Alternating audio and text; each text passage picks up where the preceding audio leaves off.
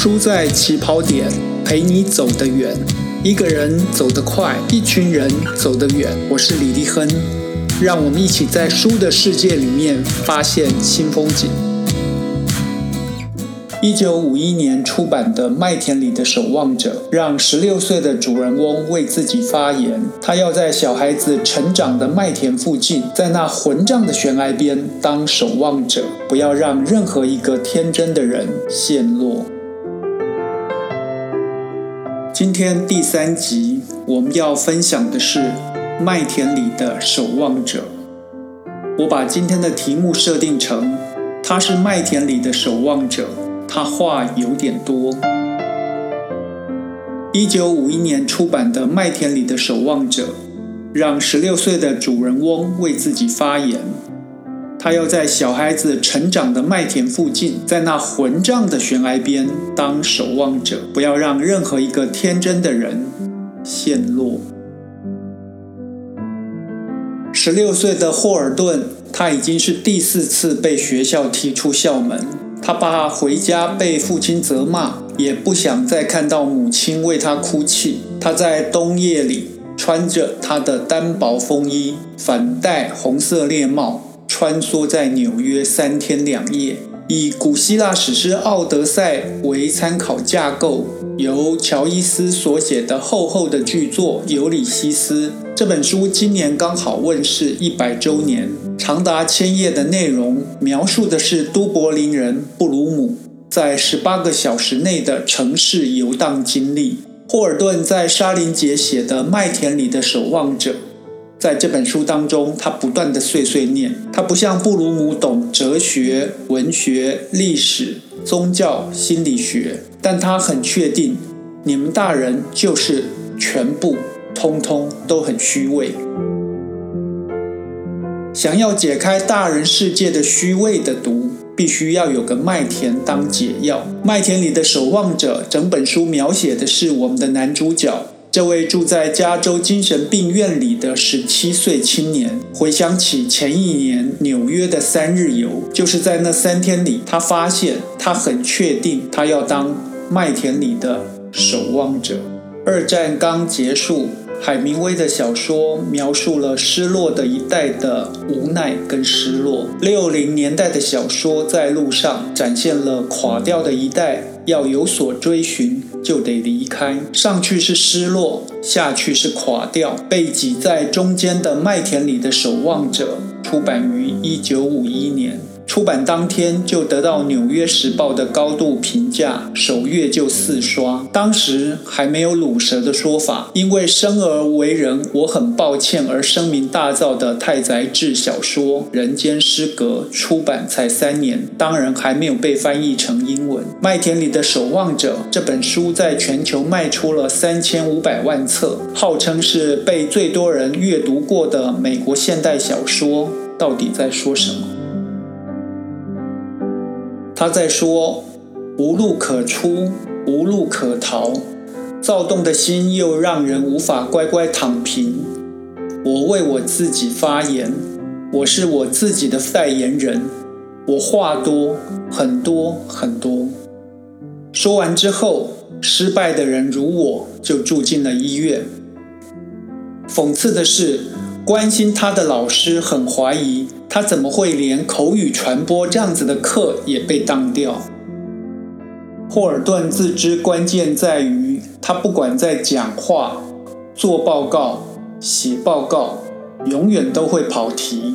全书最后的两句话是：千万别跟人说事儿，说了之后你就会想念起每一个人。为什么这本小说受到一代又一代的年轻人？还有已经不年轻的读者喜欢呢，因为麦田里的守望者这个人根本就被写得活灵活现，我们都被这个话很多很多的年轻人深深的吸引。霍尔顿他的父亲是律师，母亲忙于出席社交活动，他被送到有钱人聚集的寄宿学校。故事就是发生在周末来临。他想在父母收到退学通知书之前，享受一个人静一静所发生的种种。英国作家戴维·洛奇在《小说的艺术》这本书当中特别指出，《麦田里的守望者》最吸引人的地方就在于，全书采用了少年侃，也就是青少年彼此说话、聊天、打屁的调调。用这样子的叙述风格来写书，这个叙述者使用口头说话的词汇跟句子，滔滔不绝、即时瞬间爆发的讲故事，而不是复述一个刻意精心编排过的书写体形式的故事。与其说我们在读故事，还不如说我们是在听故事。就好像是在听一个在酒吧或者火车站遇到的陌生人打开话夹子，滔滔不绝地说话。想想 rap 出现的半个世纪之前，霍尔顿就用许多 F 字开头的话来描述他的人生。他说：“大人跟学校还有未来有多么没劲儿。”这个陌生人的滔滔不绝，让我们后来都觉得。仿佛我们跟他熟得不得了。接下来，让我们引用一段霍尔顿鼓起勇气找女人陪睡所发生的事情。我跟他说：“今天晚上感觉不太好。说实话，我今天晚上很难受。我会给你钱，你不介意我们不干那件事情吧？你很介意吗？问题是我真的不想干了。说实话。”我心里的沮丧感超过了性冲动，它让我沮丧，他那一件绿色的外套也是，极好。要说哪个词儿最让我讨厌，就数他了，真虚伪。最后我从暖气片上面下来，出去走到衣帽间的时候，我哭了起来。我不知道为什么，但的确在哭。我想是因为感到太他妈的太沮丧而孤独吧。从离开学校到旅馆，再回到家，一直到回家带心爱的小妹妹去做旋转木马。我们知道这个口袋有钱的高中生，一天可以抽三包烟，可以去酒吧喝到不省人事。大人的世界太虚伪，朋友同学他们都在赶进度。他们拼命的想要让自己融入虚伪的世界。真实世界里面的沙林杰，他读过军校，大学没有毕业，本来要乖乖的继承家业，到波兰买猪做香肠卖食品。参加过诺曼底登陆的沙林杰，终究觉得自己有故事想说、想写。写什么故事呢？写他失败的爱情。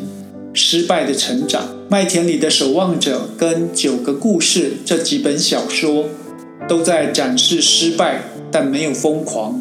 沙林杰说：“婚姻是清晨六点的吻，是一堆孩子。”沙林杰说：“爱情需要距离。”沙林杰又说：“爱情是想要触碰，可是收回来的手。”